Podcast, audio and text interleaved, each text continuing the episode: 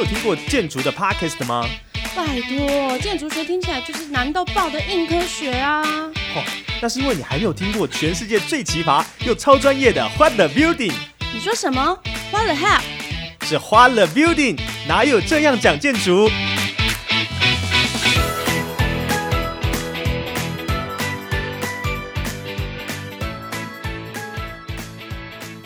？Hello，各位听众朋友们，大家好，欢迎收听《花了 Building》，哪有这样讲建筑？我是主持人叶明，我是建筑师 Jeff，我是建筑师例如。好的，那今天呢，我们已经是我们花了 Building 已经录大概一个月了啊。那如今我们现在讲了很多不同的电影，那今天呢，电影的主题就是我们的《航站情缘》。对，就是这个这个影片它很酷，它就是在讲述一个。啊，男主角他因为失去了国籍，所以被困在了一个就是纽约的甘乃迪机场里面，然后度过了九个月。那在这九个月里面呢，他当然就是无时无刻不想着要回家嘛。那但是在这个九个月里面，他也经过了一些刁难，但是他也找到了很多很好的朋友，然后甚至还差点找到了真命天女，只是最后面没有跟这个喜欢人在一起啦，可惜。但是呢，就很有趣的是，哎，他居然在这个机场里面。扎扎实实的住满了九个月，所以这就让我们要来好好用这部电影来聊聊一下关于机场的设计啊。真身为一个建筑师啊，我们在看机场的时候，想必这个角度跟一般人都不太一样。我们看机场可能就是啊，它的这个 duty free 多不多啊，有什么东西好吃。但是我相信建筑师在看机场的时候，可能是从各种不同的这个机场的构造，哎，它是什么样类型的机场来去做判断的，对不对，Jeff 哥？呃，对，我要先告诫一下，我也没有做过机场设计，哈。不过呢，我我我是这个呃沾过一点边呐，哈，机场呃，对，我们都用过机场，用过很多机场哈。然后，哎，我突然想到，大概在几年前，我还做过一次松山机场的一个呃规划的一个可行性研究，哈。几年前，呃，对，那个时候大概就是有谈到说，哎，机场松山机场。呃，如果那周边要开始发展哈，那它会怎么样？那当然很多的讨论是松山机场到底要不要留在台北？嗯嗯，留在台北这件事。好，无论如何呢，虽然我没有做过机场，但是我跟大家一样，我们都走过很多机场哈。那这个台湾开放旅游这么多年，其实我想机场大家都有很很多人像走厨房一样哈。嗯，这个去日本。过个星期五出发，星期一回来，哈，四天三夜过个小旅行的超多哈。那第二个是这个，我们出国的时候，那个那个年代大概是在呃一九九九五哈那个年代，那其实也是很新鲜哈。出国是人生一个大事，是去念书哈。那我记得那时候出国都很兴奋啊，想说要坐飞机哈，然后第一次爸爸妈妈没有带你走哈，然后到国外呃展开一个新的生活，所以坐飞机是一个很特别的仪式。是这个仪式有点像，不管你是要出国念书，或者是你要去旅游，你都是从一个我们很熟悉的台湾，然后要到一个新的城市、新的国家哈，所以那个过程的经验。其实是一个机场设计很重要的一个考量啊，你怎么样提供一个很好的服务，让呃所有的人进出是非常便利，而且留下一个美好的回忆啊。所以如果这个机场可以让你非常非常的顺利的过关斩将，然后到飞机上喘一口气，觉得我可以开始休息，可以 enjoy 这个电影音乐。然后美食啊，有美食嘛？好，机餐，嗯，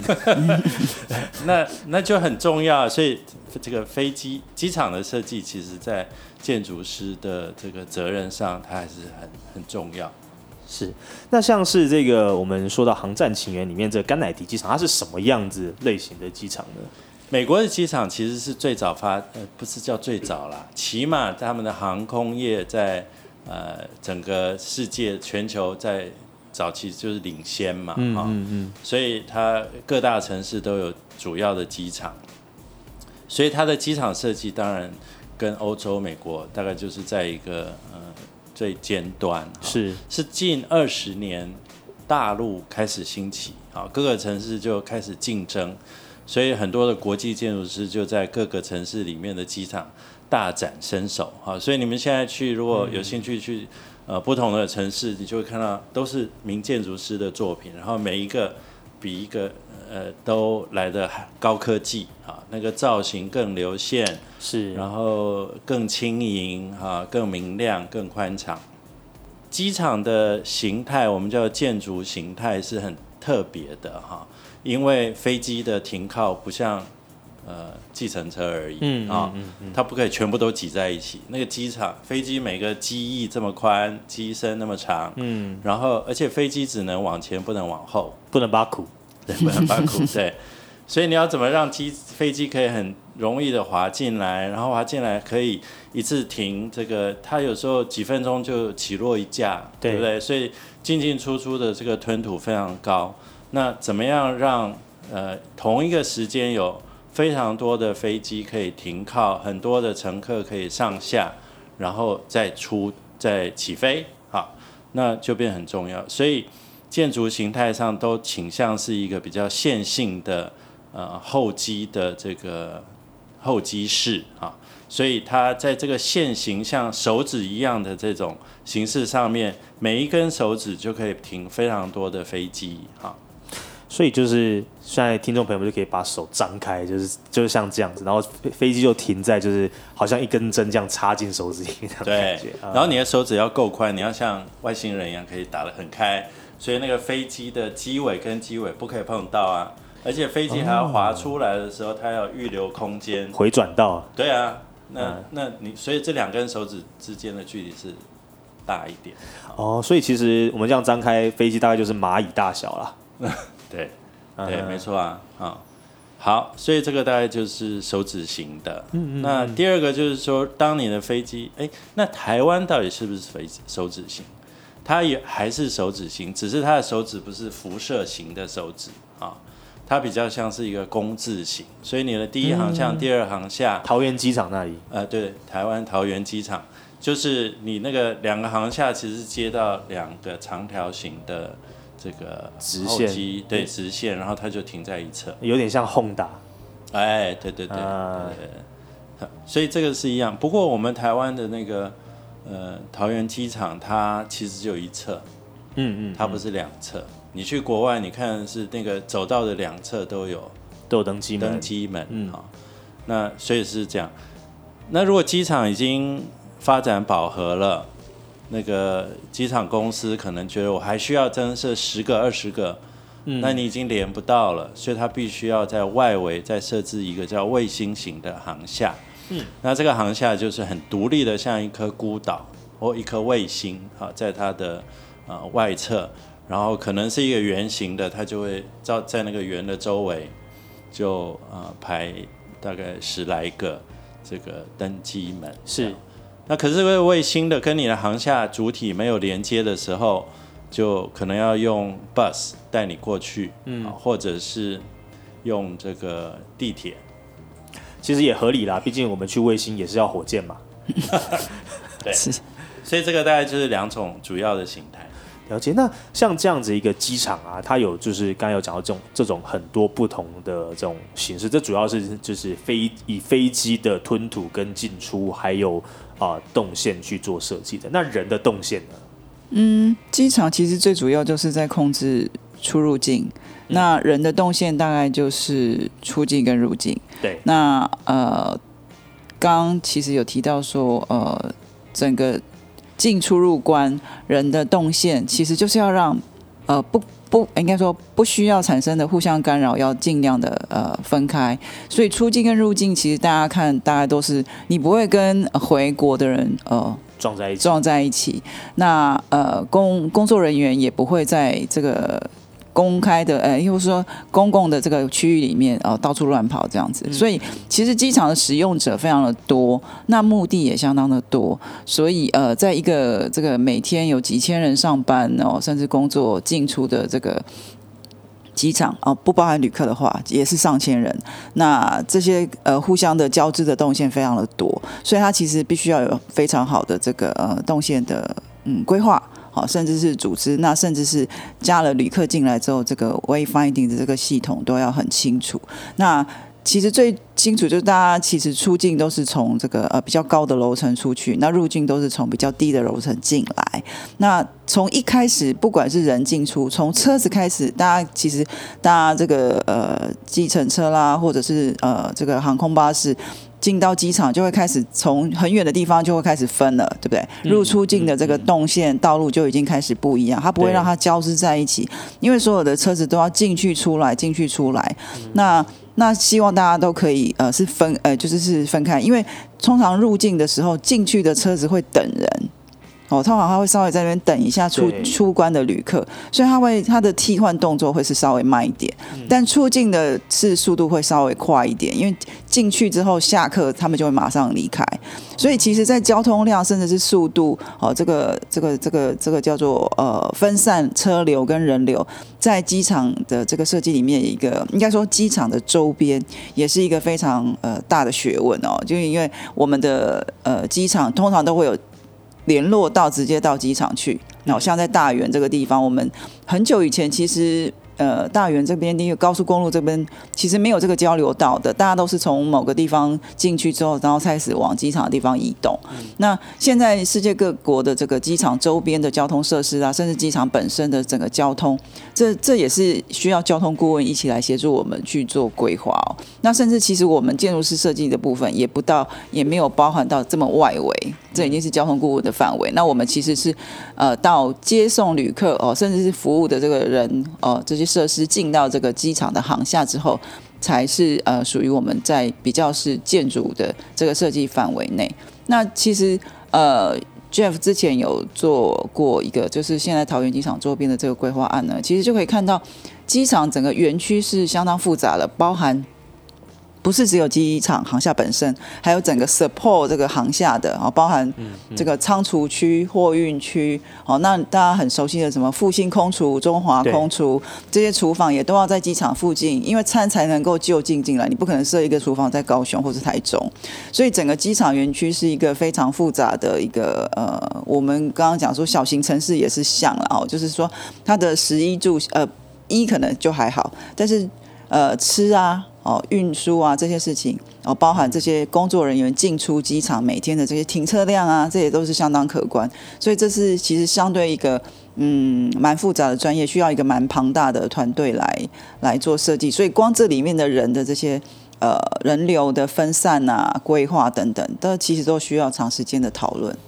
对啊，所以你看这个，我们会盖机场捷运啊，对，然后香港也有很好的捷运通到机场，没错。然后大陆其实现在高那个高铁都有可能进到那个机场，都应该要进到机场。所以，所以因为我们不想让我们想要赶飞机的人迟到啊，所以这种公共运输就变得很很关键。那呃，这个服务哈。你会在机场捷运下车，或者是你搭了计程车，你的亲人送你到机场以后，你会先进到一个呃这个出境大厅，好，那这个出境大厅，呃，这个你 check in 你的 luggage，然后说实在，那个 luggage 下去，在下面其实是一个非常复杂的这个机械的系统。行李输，你这个行李输送带要输送你到某一个区域，那个区域是这每一个 gate 要上到那个小的那个转盘行李车，对，然后拉到你的飞机的下面，把它送上去。我怎么觉得电影里面也常常有人演在那个行李输送带里面跑来跑去，有没有？应 该有。对，好，那所以那个系统是大家都看不到的，那个其实有非常复杂的这一些呃。运输的这个组织哈，要能够把你的行李送到呃那个位置，这是第一件事。好，然后你拿了你的机票，这个这个地勤人员这个 check 你的 visa，check 你的位置以后，然后你就要进到海关，好，然后你就排队，好了就进去。盖个章进去以后。就其实是一个可以稍微休息一下啊，因为你总算觉得说好了，前面没有问题，好，我的机票没有问题，没有过期，没有 delay，我的 visa 也 OK。其实我还碰过很多朋友是到机场发现我的 visa 过期了，我的护照又回家了，又回家。可以想见这个多扫兴啊。好，然后进去了以后就是等飞机了。shopping time 了，哎哎，first of all，你还要先找到你的停那个登机门登，机门，再去然后你下就看那个板子上面怎么找不到我的？哇天哪，要走到四十五号登机门，天啊，多久？我要不要先赶快过去？我可不可以先上个厕所？还是我可以逛一下这个免税店？哈、很多的选选择要决定。好，那就就找。这个时候，呃，通常如果很远的时候，机场会很贴心的设置一些平面运输的这个输送带，有点像我们的电扶梯，但是它是平面的，对不对？好，那香港机场很有名的就是中间的那一道，对。那很多人会在上面耍宝哈，要么就是拍短片啊，划龙舟啊。划龙舟啊，这个跟人家走反方向啊，啊，然后或者是跳芭蕾舞，对，跳芭蕾舞倒是。那这一个在呃刚刚讲的这个手指型的这一个，如果你越长更需要这个，因为老弱妇孺或者是你赶时间，这个都会加快。第二个可能你可以叫这个地勤人员说，对不起，我来不及了，我走不动，你可不可以给我一个小小的那个电动车？啊，就哔哔哔哔就一路走过去哈，呃一路开过去，很很很很骄傲的坐着那个车走过坐过去，因为别人都没有这个权利。好，第三个可能性是像香港就很远，从第一个 gate 到最后一个 gate 很长，所以他们就有一个这个电车在地下的电车，你要去找。搭电车是有点紧张，没错，没错你会不知道要什么时候下车啊。那个那个是一个它不是只有两站吗？它就是在航厦之间，它它不会搭过头只是说可能会下错。对对对，但是有一些机场还还三站，哦或是哪一个机场？好，好，所以这个运送你到那个 gate 这件事情是很重要啊，所以这个是第一个，这个大概通常都在同一个楼层解决。嗯，好，可是入境的时候就不一样了。入境，如果各位还记得，我们通常入出境都是同一个门啊，比如说九十号，呃，这个登机门，它服务你出境，但是飞机靠近来要下，让乘客下飞机的时候，也是同一个哦你。说你说登机门是同一个，对，登机跟落地进来的门是一个，是是是。啊可是我们这两组人不可以动线打架嘛，哈，因为那个飞机常常从这个洛杉矶飞过来以后，让你下车下飞机啊，离开以后就会有一组人进去清洁、嗯，消毒，然加油。后换加油、换那个食物，对不对？嗯然后你就会看到有一群这个空服员啊，男的帅，女的美，啊，就是这样一一组人就走过来，过来然后交接上去，嗯对。所以同一架飞机，其实我都觉得它好像没熄火，又要再飞一样几万英里回去，这样啊。所以这是飞机的设计非常厉害的地方，就是它能够这么长期、长时间远距离的飞行，然后还可以继续飞回去。好，所以当你下飞机的时候，有时候你透过那个窗户，你会看到里面已经有一群人等着上飞机，对，对不对？好没错，好，那他就会走进来，就会跟出境的人有另外一条动线，通常在下面那个楼层，然后他就会走在他的下方啊，然后就进到海关。进到海关以后，呃，你出关，呃，入关，好，然后你就等行李离开。所以它通常是用两个不同的层楼来解决这个动线分离的这个事情。那他的行为很类似，他都是一个出一个回，出的时候要出一个关，回来要过一入一个关，所以他的都是上下楼层，然后出门跟进门都是一样，只是他用不同的楼层来配。这个大概就是一个机场那个设计的一个呃结构啦。嗯，好的，那现在呢，让我们休息一下，听一段建筑冷知识，稍后我们再继续回来一起聊聊，到底机场还有什么特别的地方喽。一天一个小知识，累积属于你的建筑冷知识。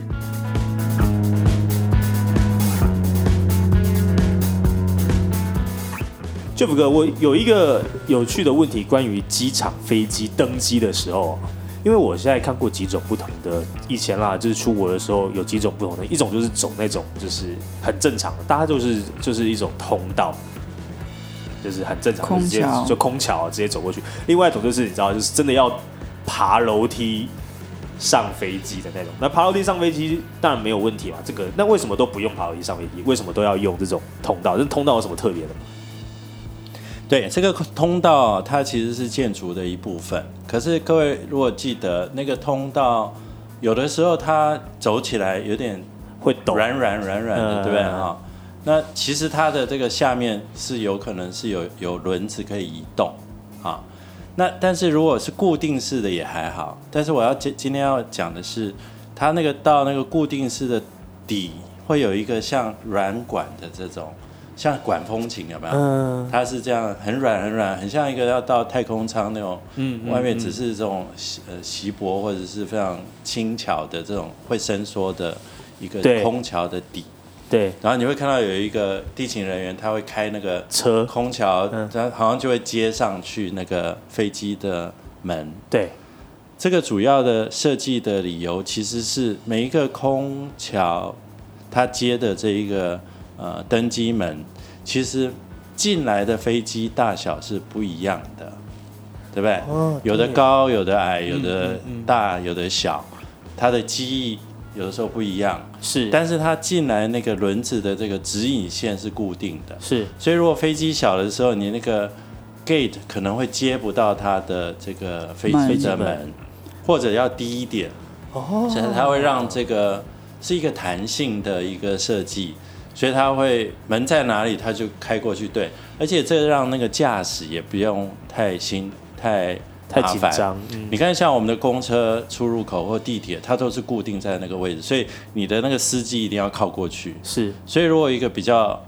技术不好的，对技术不好的这个机长，他如果没有对准那个线的时候，或者是其实主要是因为飞机大小不一样，所以它那个软管其实就是要去依附到那个门，让我们的人可以呃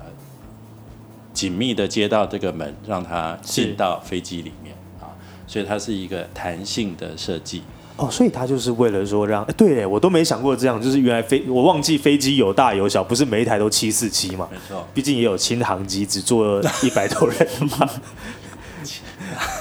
小型的民用飞机啦，小型民用飞机通常就是走楼梯啦，你讲的那个，但是它起码是什么 A 三百啊，反正就是这种波音级的，对。好，这个大概是我们空调上的设计，怎么样去顺应不同机型，让我们的旅客可以无论如何都可以进到那个门里面。好，这就是我们今天的冷知识。我相信真的没有什么人知道啊，因为就是直接就上去了，也不会想过这个。希望你会喜欢今天的冷知识。那我们接下来再继续回到我们的主题喽。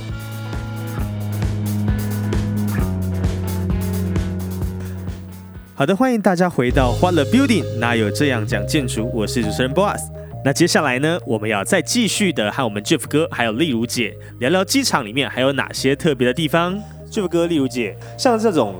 机场跟机场之间嘛，它 suppose 也是象征了这个国家的整个文化跟国力水准，对不对？所以像是有些时候这个机场里面的设计，这也是建筑师需要去顾及的地方，对吗？Jeff 哥，是啊，这个城市呃国家在竞争，城市也在竞争啊、那这个国家的国力，常常人家会好像也很肤浅哈，就是用一个机场的形象来代表这个国家这。很重要。大家都很肤浅啊。那那这是一，第二个城市之间也在竞争，哈，北京跟上海跟台北跟东京，大家都在竞争呢，都想要把全世界最有钱的人吸引到他的城市或国家，哈，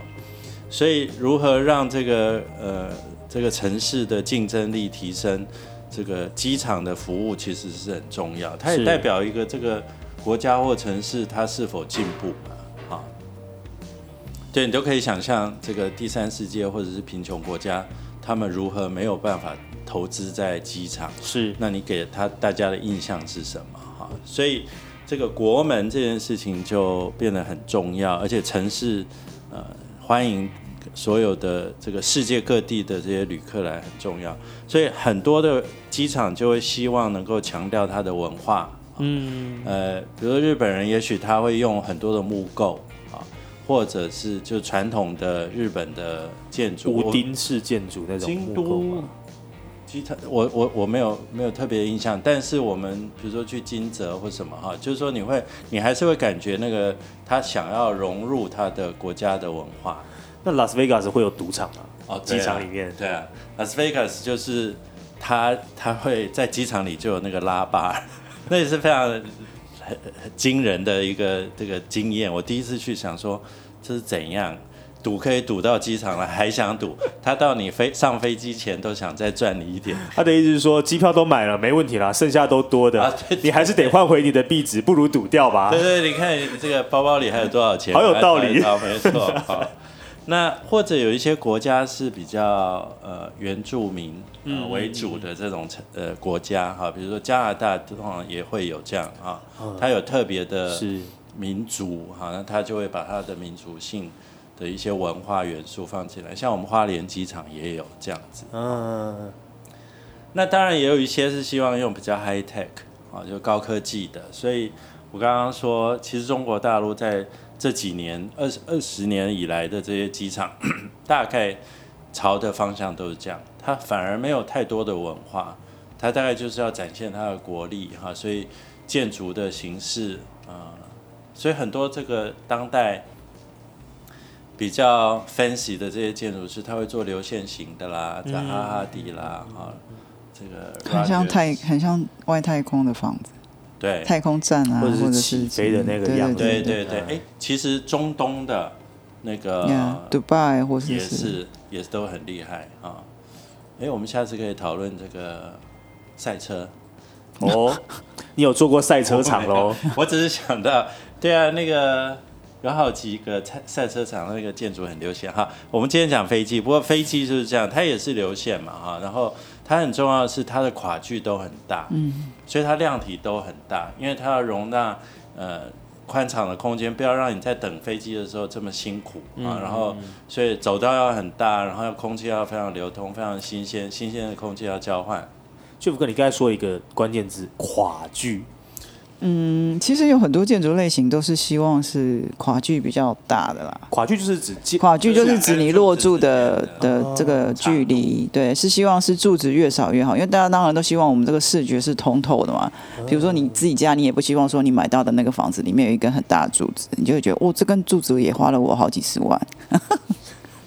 不过，就是像飞机场啊，或者是那种大型的这种空间，甚至是像南港展览馆这种大型的人潮聚集的地方，都会希望说这个呃，就是结构的上面的这些结构体可以尽量的少在中间的范围哦，那就是可利用的这个空间多。那当然就是呃，这个动线整个，比如说人潮在拥挤的时候，或是各式各样动线交织的时候，缺少呃。减少这些结构物的这个阻碍，哎，它会是比较方便的一个空间的这个结构的形式，这样。但是呃，比如说桥梁就是这样子啊，它有两根桥墩之间其实可以跨很长，嗯，可是我们家没有，我们大概比如说八八公尺就就有一根柱子啊，这样我的梁不会太深。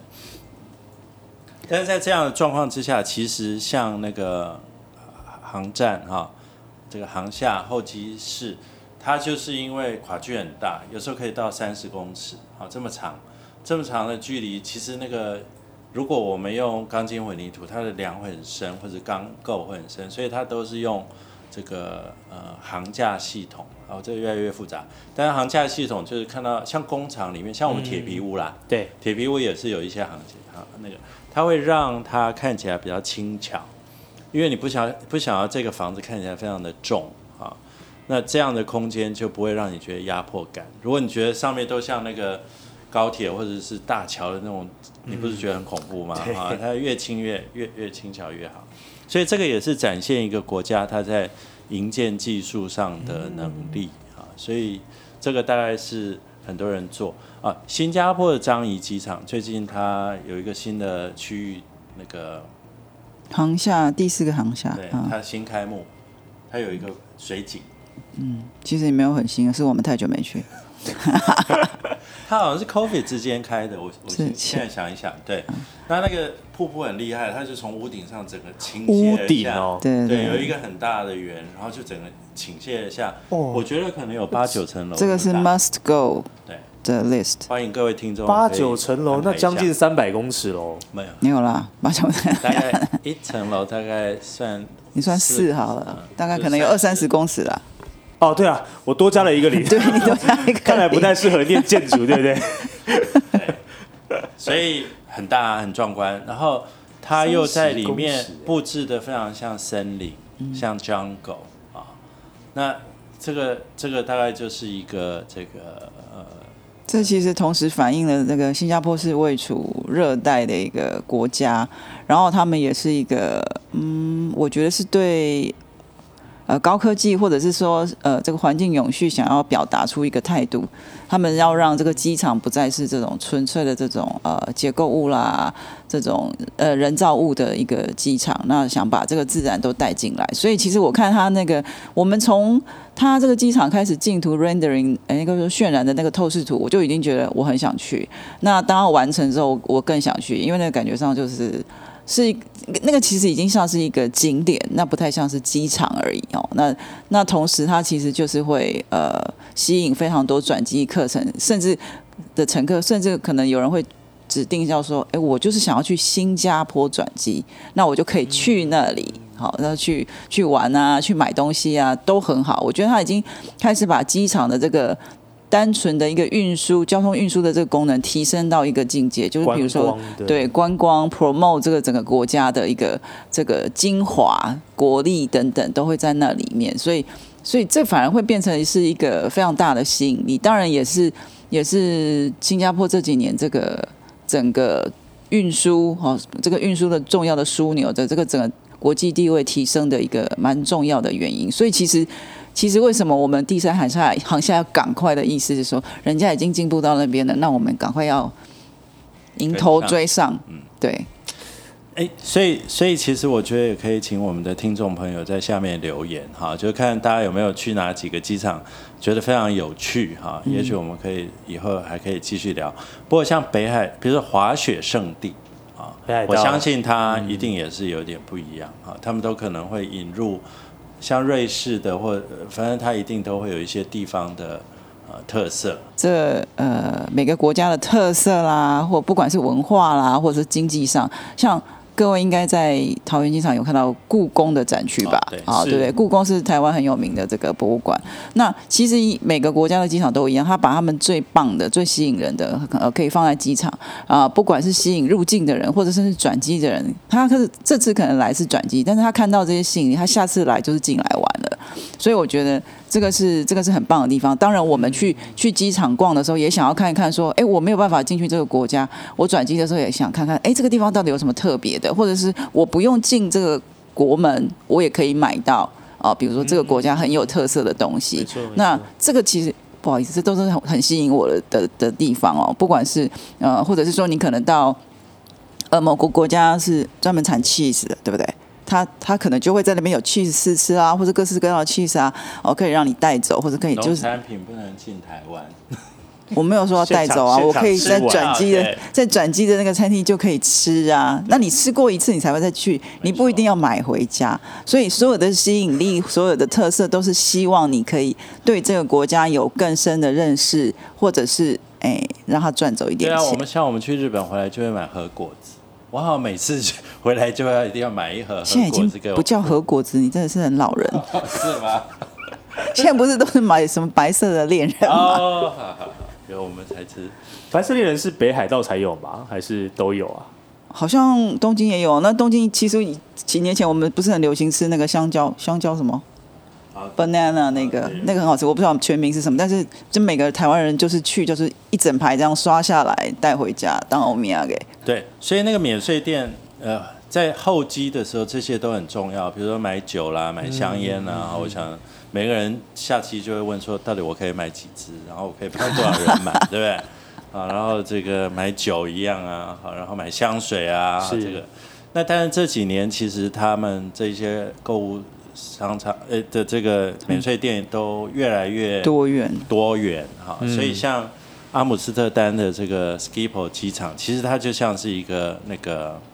百货公司哈。你进机场完全不觉得你进到机场，因为到处都是店哈。但是你反而觉得要去找那个呃跟 gate 呃对？登机，反而想怎么会在一个百货公司里面出现了一个那个登登机门机门啊？那不过这个就看到，就是说这个机场的这个演变，从过去只是纯粹的搭飞机去某一个地方，它变成一种休闲的一部分啊。那这个部分也也让我们现在的机场变得更人性化啊，它不会过于冰冷，好像只是让你啊、去坐一个飞机。是，所以其实哦，很多像刚刚一开始 Jeff 哥有讲到，就是这是一个建筑的形态的一个转变，从一开始的纯粹为了服务就是商务人士以快速的 transfer 跟这个流动率来做，到现在已经开始慢慢转变到啊、景点式的啊这种以就是甚至旅游娱乐为主的。啊，然后所以在这个整个服务啊、shopping mall 啊，就是 duty free 里面都要做更多的这个，甚至连赌场都要直接坐在里面，就是变成说更是以经济导向为一种啊、目标的一个这个啊、机场的形态了，开始更多往这方面发展了。所以呢，就是大家可能哦，像刚刚 Jeff 跟丽茹姐都有讲到，就是很多不同的机场的不同的样子啊，所以可能如果你比较喜欢去啊，想要在机场里面就可以来来这个。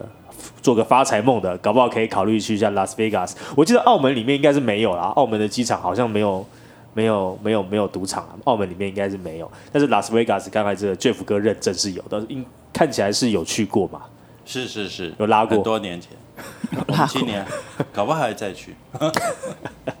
以上呢，就是我们刚才讲的很多不同的机场，跟以这个航站情缘跟大家分享很多不同的机场的构造，跟它未来可能发展的趋势，还有机场我们现在一个形态的转变，跟它发展的方向。那希望大家今天会喜欢我们今天针对啊机场做的这一系列欢乐 Building 哪有这样讲建筑的节目。那像刚刚 Jeff 哥讲的，如果你对哪一个机场有特别特别想要了解的，欢迎在我们的 Podcast 底下留言告诉我们。提供给我们宝贵的机场体验经验，那如果你有任何建筑上的有趣问题，甚至是一些有趣的题目，想要来问我们两位精英建筑师的，欢迎都来写信到欢乐 Building，或者是在我们的粉丝专专业下面留言告诉我们。我是你的主持人叶明，我是建筑师 Jeff。我是例如，我们下期再见，拜拜拜拜。